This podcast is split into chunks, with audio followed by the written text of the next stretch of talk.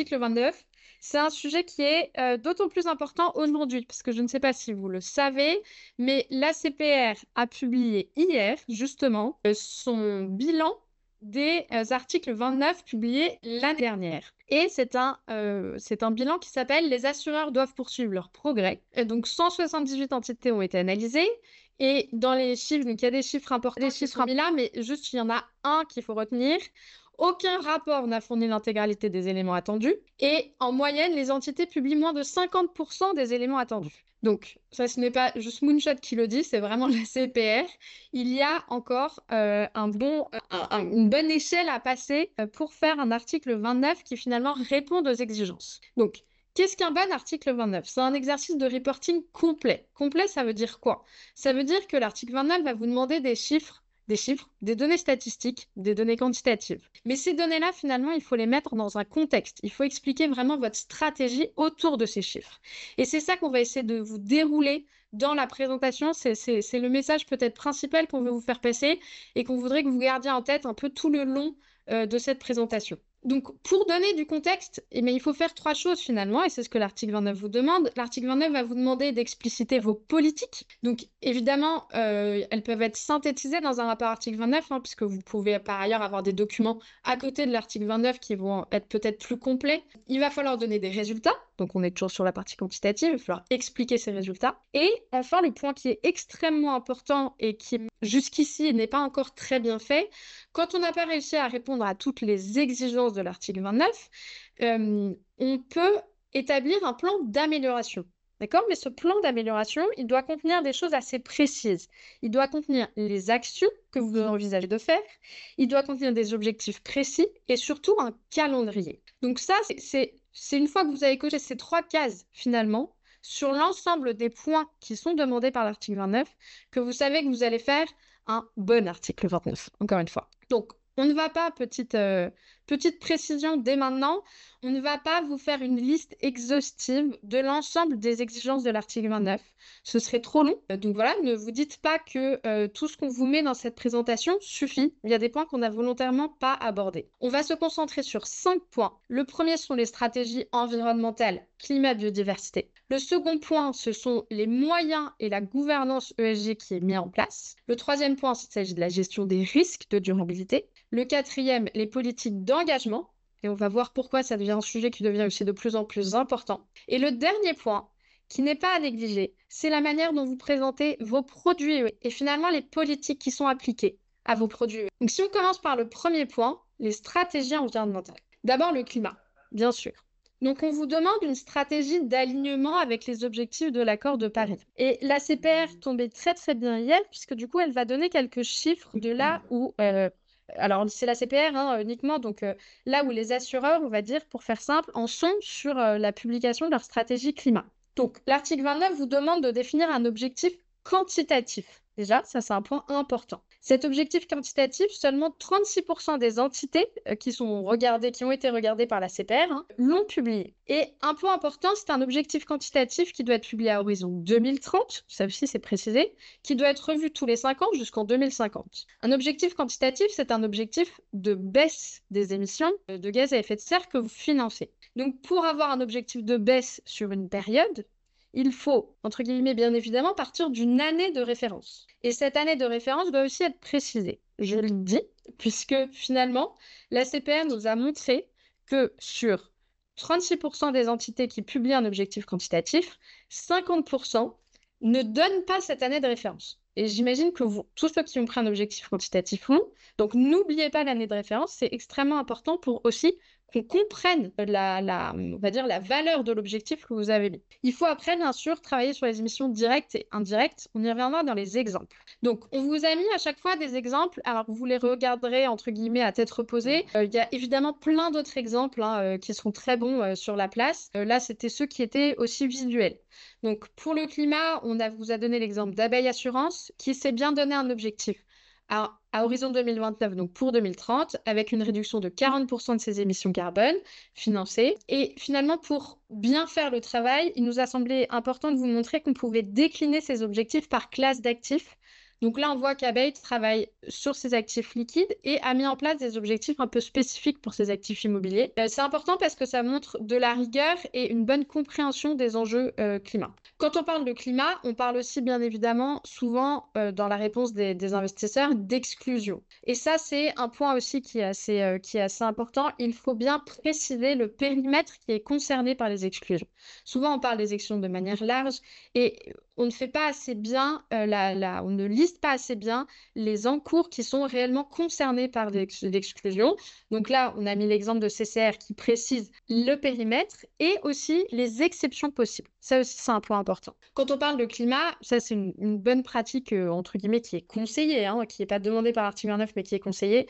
C'est aussi de montrer ce que vous financez de manière positive, donc vos parts vertes. Là, on vous a mis l'exemple euh, de la MELF. Enfin, pour le climat, comme pour tous les autres éléments de l'article 29, ce sera très important de définir des plans d'amélioration. Donc, les plans d'amélioration aujourd'hui, ça peut être euh, d'étendre euh, son périmètre d'objectifs de réduction d'empreinte carbone. Donc ça, ça va être le cas, par exemple, du groupe BPCE. Ça va être aussi de euh, travailler plus sur ses émissions indirectes et notamment sur le scope 3. Donc ça, ça va être le cas, par exemple, d'Abeille Assurance. Si on passe maintenant à la biodiversité, la biodiversité, c'est le sujet d'après la CPR qui est le plus, le moins bien traité euh, dans les articles 29 aujourd'hui, avec une très grande disparité. Il y en a donc toujours d'après les chiffres de la CPR, hein, je rappelle, ça ne représente pas l'ensemble des rapports articles 29 de la place, mais pour la, pour la CPR, un cinquième des rapports n'ont pas traité euh, le sujet de biodiversité, alors que 20%, notre un niveau à peu près équivalent, ont complété 50% des attendus sur la biodiversité. Donc, en fait, là-dessus, il y a un vrai décalage entre ceux qui n'ont pas du tout commencé à se préoccuper du sujet et ceux qui ont réellement commencé à le traiter. Qu'est-ce qu'on nous demande dans l'article 29 On nous demande déjà de prendre des objectifs par rapport à des cibles de long terme, d'analyser nos pressions, nos impacts et euh, de, synthétiser tout ça, si on veut, dans un, indicateur d'empreinte de diversité. Ça, c'était la version euh, générale. Maintenant, la CPR, et ça c'est important, je ne vais pas du tout vous le repasser, mais je vous conseille vraiment d'aller regarder ce graphique. La CPR a fait l'exercice de décomposer du coup tout ce qui est réellement attendu quand on parle de biodiversité. Et donc vous voyez euh, qu'il y a une, dizaine de lignes. Donc en fait, la stratégie biodiversité, c'est un vrai exercice stratégique complexe qu'il faut commencer à mener. Et, si vous n'avez pas abordé, on va dire, tous les points qui sont signifiés ici, c'est là où les plans de l'amélioration prennent tout leur sens. C'est qu'en fait, c'est des points que vous devez quand même traiter dans vos plans d'amélioration. D'accord? Donc, par exemple, ce qu'on peut faire, il faut, enfin, par exemple, il faut commencer par des mesures. Donc, en général, on mesure soit à partir d'indicateurs qui sont agrégés, MSA, ça c'est l'exemple de Mirova sur la gauche du slide, ou alors en partant euh, de données à partir de, d'outils de l'outil encore qui vous permet de décomposer euh, vos, impacts ou vos dépendances euh, dans, de biodiversité. Ensuite, c'est ce travail de mesure va vous permettre de commencer un travail d'analyse et donc va permettre d'identifier euh, des thématiques qui sont les plus, euh, les, les, plus pertinentes pour vous. Donc là, on vous a mis l'exemple de Groupama qui a déterminé que ils allaient le groupe Groupama allait travailler sur deux thématiques, la déforestation et l'eau, puisque c'est des, des, sujets qui étaient réellement pertinents pour eux. Ensuite, il faut bien sûr déterminer des objectifs de long terme. Donc aujourd'hui, on les a. Ce sont des cibles qui ont été définies lors de la COP 15. Euh, et donc, vous pouvez sélectionner des cibles. Là, on vous a continué sur l'exemple de Groupama. Et par exemple, euh, Groupama a sélectionné la cible 19 qui va, à travers laquelle elle va s'engager au financement, à des financements en faveur de la biodiversité. Il y a d'autres cibles, il y en a une dizaine qui sont activables par le secteur financier, euh, mais c'est vraiment une étape qui est importante d'aller travailler sur ces cibles et de sélectionner celles qui sont les plus pertinentes pour vous et vos travaux. Donc, la biodiversité, vraiment, les, les plans de transition vont prendre encore plus leur sens quand on parle de biodiversité. Ce qu'on voit aujourd'hui dans les plans d'amélioration, euh, et c'est aussi signe que le, sujet n'est pas assez mature, c'est que on voit bien que c'est souvent des plans d'amélioration qui sont très qualitatifs. Or, même sur le sujet de la biodiversité, encore une fois, il faut être plus précis euh, en associant des actions, des objectifs et un calendrier. Ensuite, si on passe au second point de, ce webinaire, sur les moyens et la gouvernance. Euh, sur les moyens, je, je, vais passer un peu vite, mais je vais le rappeler parce que ça aussi, ça a été souligné par la CPR, l'article 29 vous demande d'être précis sur les ressources humaines, financières et techniques à l'ESG. Sur les, les, ressources humaines, en général, c'est relativement bien fait, on a un nombre de TP. Une bonne pratique pour aller plus loin, ce serait d'expliquer quels sont ces ETP. Parce que souvent, vous avez des ETP dédiés et vous avez des ETP euh, qui, sont, euh, qui, qui, font partie d'autres équipes et qui vont travailler un petit peu sur l'ESG. Ensuite, ensuite pardon, vous avez tout ce qui est ressources financières. Donc, c'est les budgets. En général, il y a la partie données, il y a la partie prestataire externe, etc. Donc, ça aussi, c'est relativement bien fait aujourd'hui. Euh, ça peut être, et une bonne pratique aussi qui est soulignée par la CPR, c'est de commencer à montrer maintenant l'évolution dans ces ETP et ces budgets sur les dernières années, euh, puisque vous commencez à avoir un petit historique. Le point qui est peut-être le moins bien fait aujourd'hui, c'est sur la partie euh, ressources techniques. Euh, en tout cas, ça a été souligné par la CPR. Et donc, par exemple, sur les ressources techniques, vous pouvez mettre des éléments aussi toujours sur les, sur les, sur les données, par exemple, mais vous pouvez aussi mettre des éléments sur les formations. Ça sont des choses importantes. ça montre aussi la crédibilité de votre démarche. Donc, les formations, c'est former vos collaborateurs, mais aussi former toutes vos instances dirigeantes. Quand on parle de formation dans l'article 29, il y a des bonnes pratiques aussi, donc mettre le nombre total d'heures de formation. Euh, là, on a un exemple de Groupama Asset Management qui remet ses heures totales par, par salarié. Ça donne, ça donne une idée de l'importance des formations qui ont eu lieu. Ou un exemple euh, de, du rapport article 29 de DNCA qui va lister les sujets des formations qui ont été abordées et le nombre de salariés qui est concerné. Ça aussi, c'est un bon exemple en termes de transparence. Quand on parle de gouvernance de l'ESG, on, parle de quoi? On parle de plusieurs choses. On parle déjà de lister les instances dans l'entreprise, y compris les instances dirigeantes qui sont concernées par les sujets. Ensuite, on demande de bien expliciter quelles sont les connaissances, compétences et expériences de chacune de ces instances. Il faut aussi, bien évidemment, expliquer le rôle entre ces instances, le, le rôle de chaque instance, pardon, et le lien entre ces instances. Ensuite, et ça rejoint mon point précédent, je n'y reviendrai pas, il faut avoir formé ces équipes dirigeantes. Et après, il y a deux autres points qui sont peut-être moins bien souvent traités. Il faut inclure des facteurs ESG dans vos politiques de rémunération et il faut aussi préciser dans le règlement interne du conseil d'administration quel est son rôle en matière de... Ce sont deux points qui sont demandés par l'article 29. Donc, en exemple de montrer la gouvernance de l'ESG, là on vous a mis un exemple de chez Score, qui va bien euh, qui va bien euh, lister donc les, les, instances qui sont concernées, le rôle de chacun, les liens entre elles et un peu, on va dire, tous les sous-comités ou départements qui peuvent être concernés par l'ESG. En termes de connaissances, euh, on vous a mis un exemple de Ostrom Asset Management parce qu'il nous a paru assez original. On a vu qu'ils avaient testé les connaissances ESG des membres de leur comité exécutif, cette fois pas de leur conseil d'administration. donc voilà, ça c'est effectivement un exemple intéressant parce que ça peut être une, une, bonne pratique de, avant de savoir quelles sont les formations que vous devez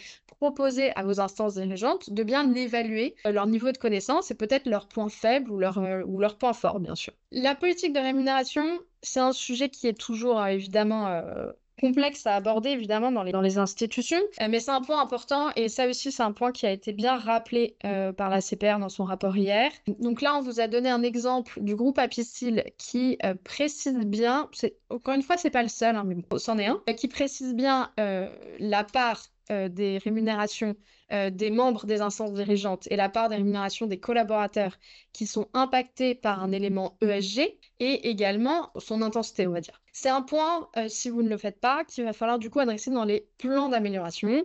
Donc là, on a un exemple d'abeille assurance qui s'engage à mieux formaliser euh, les choses euh, dans la rémunération variable de la direction générale. Le dernier sujet sur la gouvernance ESG, c'est de bien expliciter le rôle du conseil d'administration dans le règlement interne. C'est clairement dit dans l'article 29.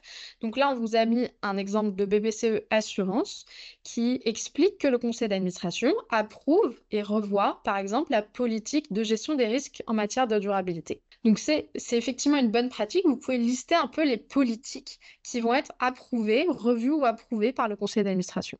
Ça pourrait être une politique d'engagement aussi, une politique de vote.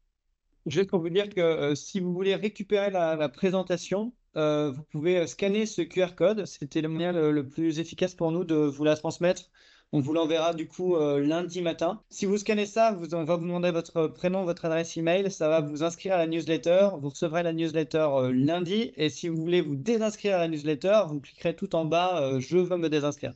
Mais au moins comme ça, vous aurez la, vous aurez la, présentation. Vous voulez peut-être, vous pensez que vous avez tous pu bien le prendre? Bah, Sinon, vous allez sur le, site internet et vous, vous il y a un petit chat, vous rentrez votre adresse email en disant je veux recevoir la, newsletter et on vous abonnera. Donc, si on passe maintenant au sujet de la gestion des risques ESG, euh, e donc l'article 29, qu'est-ce que demande l'article 29 en matière de risques ESG Donc, l'article 29 demande évidemment euh, de les identifier. Ça, c'est le premier point. Et c'est souvent euh, fait, on va dire. Mais l'article 29 ne demande pas que ça. L'article 29 demande une réelle cartographie des risques ESG. Cartographie des ça veut dire quoi? Ça veut dire que donc on les a identifiés, on les a priorisés et on a déterminé quelles étaient leurs occurrences ou la gravité de leur impact, par exemple. Avoir fait cet exercice-là, toujours d'après la CPR, et encore une fois, sur les 178 rapports qu'elle a regardés, seulement 1% des entités fait cette cartographie de manière exhaustive. Donc là, on voit que c'est vraiment un point sur lequel il y a une marge de progression qui est assez importante. Une fois qu'on a cartographié, l'article 29 vous demande de définir un plan d'action pour réduire votre exposition à ces risques-là. Et enfin, l'article 29 vous demande une quantification des risques ESG. Qu'est-ce que ça veut dire quantifier? Ça veut dire estimer l'impact financier, ça veut dire donner la proportion des actifs qui sont exposés à ces risques et associer ces travaux-là à des horizons de temps. En termes de cartographie, on a un exemple de Lazare Gestion qui montre bien, qui fait une liste des risques euh, en les classant entre les risques E, S et G et qui les met sur deux axes, on va dire, selon si l'impact est fort, faible ou, ou selon si la probabilité est forte ou faible. D'ailleurs, euh, pour tous ceux qui doivent faire un, rapport euh, euh, ça peut être aussi une, bonne façon de, mapper euh, les 10 ESRS e de la, de CSRD. Exactement. Ensuite, si on passe à la quantification des risques, puisque ça, c'est vraiment un sujet, euh, entre guillemets, qui est encore peu adressé aujourd'hui. Donc déjà, l'article, on va lever entre guillemets l'ambiguïté. L'article 29 vous demande de quantifier l'ensemble des risques. Maintenant, aujourd'hui, clairement, les travaux étant débutants sur euh, ces sujets, on commence tous par les risques environnementaux et en particulier sur les risques climatiques. Donc, on va nous vous parler uniquement des risques climatiques, mais il ne faut pas oublier que l'article 29 a une vocation plus large. Donc quand on parle de quantifier les risques climatiques, on parle de deux risques à quantifier, les risques physiques, les risques de transition. C'est important de bien les distinguer parce que ces deux risques, vous n'allez pas y être confrontés de la même manière selon les types de, scénarios. On a quelques exemples quand même d'investisseurs qui ont commencé à travailler sur ces risques. Donc là, on a la française qui a euh, bien distingué les risques de transition, les risques physiques, selon différents euh, scénarios et deux horizons de temps, 2030 euh, et 2050. On a aussi un exemple de score qui là vous montre, pareil, en fonction de deux scénarios différents, donc en fonction d'un scénario où on a euh, la, transition est désordonnée, d'accord? Donc ça veut dire que la transition se fait, mais peut-être pas dans le bon ordre. Donc il y a, des chocs et donc il y a des risques de transition qui sont quand même qui existent. Et après, on a un second scénario qui est regardé, qui est le scénario euh, business as usual finalement, où euh, là on va avoir des risques de transition qui sont qui, qui, sont inexistantes et des risques physiques, par contre, qui sont forts, puisqu'on ne change pas la manière dont on se comporte, mais évidemment, le réchauffement climatique va avoir des effets qui sont importants. Ouais, et sur ce sujet, euh, si ça vous intéresse, on va publier aussi bientôt un contenu qui explique d'une manière assez simple comment on peut faire une quantification des risques de transition en se basant juste, par exemple, sur des secteurs d'activité? Il y a des choses, il y a des papiers intéressants la Banque d'Angleterre qui montre un peu les, la quantification de pertes en fonction de certains, euh, certaines industries. Et donc, on peut par exemple pour une société de gestion ou une boîte de private equity ou ce genre de choses, tant, que vous n'êtes pas évidemment un, énorme assureur de la place, vous pouvez déjà faire des shortcuts euh, juste en vous basant là-dessus. Et euh, on vous le communiquera. Et en attendant ce contenu-là, ah. il y a eu un autre contenu qui a été publié hier dans les newsletters sur euh, une première, on va dire une première approche. on vous explique bien comment quantifier ces risques en distinguant risque physique, risque de transition et les différentes étapes à respecter. donc dans cette vidéo qui a été publiée hier. Si on passe au quatrième point du webinaire, la politique d'engagement. Donc, la politique d'engagement, l'article 29 vous demande d'être transparent dans vos politiques. Alors, quand je parle d'engagement, là, à partir de mon... je parle d'engagement, je parle évidemment de vote et d'engagement. Euh, c'est vraiment, je chapote les deux.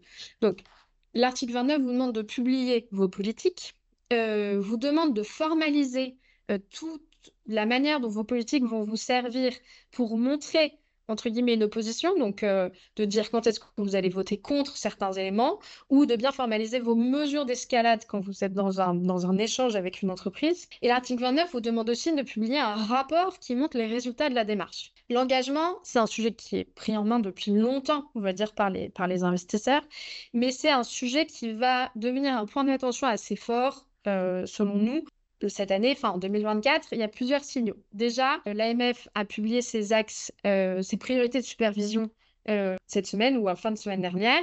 Et la politique d'engagement, la politique de vote et d'engagement est une des priorités de supervision pour 2024. Ensuite, l'ACPR a montré dans son rapport publié hier que donc encore une fois sur le périmètre des rapports qu'elle a analysés, on a 46% des entités qui n'ont pas présenté leur politique d'engagement de vote et 62% qui n'ont pas présenté de bilan.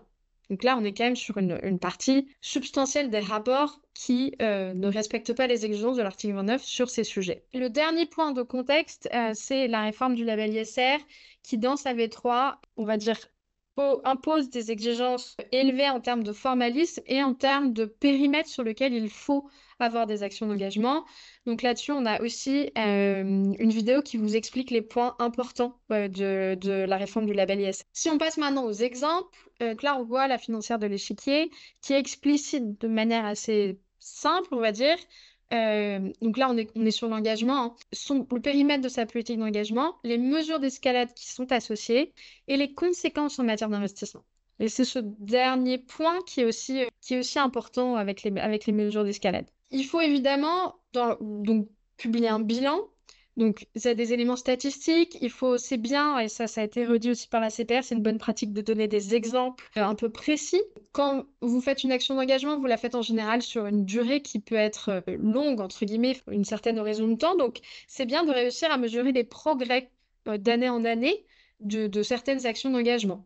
Et ça, on a cet exemple-là chez Sycomore Asset Management qui essaye d'évaluer bah, les actions d'engagement qui ont progressé par rapport à celles qui sont ouvertes. Donc, euh, c'est une pratique qui est assez intéressante. Sur l'engagement, pareil, on a, on a une action, on a une, pardon, une vidéo qui vous explique comment bien euh, mettre un processus d'engagement à la hauteur des attentes des investisseurs aujourd'hui. Si on passe au dernier point du webinaire sur euh, les produits. Alors, les produits, pas uniquement une liste de produits, bien sûr. Donc, l'article 29 vous demande quoi? L'article 29 vous demande euh, déjà un chiffre, vous demande de, euh, de, de, montrer quelle est la part dans vos encours ou de vos actifs qui respecte les exigences des articles 8 et 9 SFDR versus les articles SFDR. Donc, il y a ce chiffre agrégé. L'article 29 aussi vous demande une liste des produits. Ce qui est bien également, c'est de montrer quelle est la part de vos fonds, en général, ça pour le coup, euh, qui respectent d'autres cadres volontaires. Donc, la part de vos fonds d'impact, la part de vos fonds labellisés ISR, la part de vos fonds labellisés Greenfin ou d'autres euh, labels européens. Donc ça, ce sont des éléments qui sont assez importants. Sur ce point aussi, euh, la CPR a montré que 50% des entités ne montrent pas ce montant, juste article 8 et 9. Ensuite, une fois qu'on a, on a montré ces produits, évidemment qu'il faut les lier aux politiques qui sont applicables. Euh, ça, ça rentre dans tout ce qui est demandé dans la démarche générale de l'article 29. Euh, et c'est vraiment un point important pour que vos politiques soient claires pour les investisseurs. C'est-à-dire de bien expliciter ce qui va s'appliquer à des articles 8 versus ce qui va s'appliquer à des articles 9. Euh, là, je vous ai mis un exemple de Qui va bien mettre ses encours article 8, article 9. Mais on voit qu'à côté, il y a des encours intégration LG. Donc, une bonne pratique, c'est d'expliquer quelle est cette différence entre des fois articles 8 et 9 et des encours intégration SG. Voilà, ça peut être fait sur plusieurs, euh, sur plusieurs sujets, euh, mais c'est vraiment important puisque c'est une manière de rendre lisible euh, votre approche. Là, je vous ai mis un exemple de Groupama Asset Management qui va expliquer selon chaque catégorie de fonds pour, pour, pour Groupama M, la manière dont les risques de durabilité s'appliquent. Et donc, ça permet de voir ce qui, ce qui, ce qui est une exclusion, ce qui est un non-réinvestissement, etc. Et c'est ce niveau de détail qui est euh, aujourd'hui réellement attendu euh, par, euh, par les régulateurs. Moi, je voudrais juste revenir sur, sur tous les exemples qu'on vous a, qu'on vous a présentés. Alors, on, a véritablement conscience que ce sont très souvent des très grosses sociétés de gestion ou des très gros acteurs de la place qui ont évidemment des moyens et qui ont des équipes conséquentes pour faire ce genre de choses. Mais quoi mais quoi euh, vous pouvez quand même prendre ces bonnes pratiques et essayer de euh, peut-être simplifier les graphiques qu'ils ont fait ou, récupérer euh, quelques quelques layouts euh, pour présenter les choses de, de, la même façon qu'eux, même si, et j'en suis conscient, vous n'avez pas autant de données euh, et d'équipes derrière tout ça. Et donc, en conclusion, effectivement, donc on vous rappelle, l'objectif, c'est de vous montrer que c'était très important de ne pas faire de ce rapport article 29 que euh, un exercice statistique, mais d'en faire vraiment un exercice stratégique. Et euh, on espère qu'on vous a donné des idées, en tout cas, euh, de, de, pratiques à mettre en place. Encore une fois, on a sélectionné, il y en a plein d'autres. il y a plein de bonnes pratiques aujourd'hui sur la place. Et voilà, c'était une manière de d'alimenter un peu votre réflexion. Et, et, quand on parle de partie statistique ou partie stratégique, ce qu'il faut vraiment, ce qui manque terriblement dans les rapports article 29 en règle générale, c'est une explication de texte euh, de la partie statistique. Donc on n'est pas, enfin, avoir une stratégie, ça peut être difficile pour certains euh, d'entre vous, en tout cas en, sujet de gouvernance ou peut-être difficile là en trois mois d'avoir des stratégies sur tous les points que Aurélie a mentionnés. Par contre, euh, être capable d'expliquer si 300 euh, 000 tonnes de CO2 c'est beaucoup ou c'est pas beaucoup, être capable d'expliquer si votre exposition euh, à des secteurs par rapport aux pesticides est importante ou pas importante, votre engagement, vos heures de formation, en tout cas, essayer de, de, de, de, mettre en perspective tous les chiffres que vous mentionnez. Et souvent, quand on lit les, les rapports article 29, on voit même des, espèces d'incohérences dans, dans, les chiffres. Il y a un zéro pro ou il manque un zéro parce qu'on commence un peu à avoir des à se rendre compte de, de, ce que les chiffres veulent, veulent dire. Et c'est là où on se rend compte qu'en fait, ceux qui ont écrit l'article 29 n'ont même pas, se sont pas posé la question est-ce que euh, quand j'écris euh, tant de CO2 ou est-ce que quand j'écris euh, que j'ai 10% de, de vote, est-ce que c'est beaucoup, est-ce que c'est pas beaucoup? Donc c'est pour ça essayer de, mettre en perspective vos chiffres. On vous a fait rapidement une petite checklist de, de, de, ce que serait un bon article 29. Alors encore une fois, on n'a pas listé toutes les exigences, mais voilà, ça peut, ça peut vous donner des pistes. Évidemment, chacune de ces pistes, comme l'a dit Jean-Benoît, chacune de ces pistes doit être actionnée en fonction de votre taille, de votre maturité sur le sujet etc. Mais, euh, mais c'est vraiment pour vous, donner, euh, pour vous donner des idées et encore une fois pour vous alimenter dans vos réflexions. Euh, et surtout, n'hésitez pas, si, jamais vous avez un, sujet particulier qui vous tient à cœur, vous savez que nous, on essaie vraiment d'être le plus transparent possible et d'essayer de, de, de, communiquer un maximum pour aider la place dans tous ces sujets. donc n'hésitez surtout pas à nous, à nous dire les thématiques qui vous intéressent pour qu'on en fasse des contenus ou des webinaires comme celui-là. On est toujours ravi de, pouvoir euh, faire monter le, niveau euh, général si on le veut et à notre euh, humble niveau. À très bientôt. À bientôt. Au revoir. Merci, au revoir. Merci à vous, au revoir.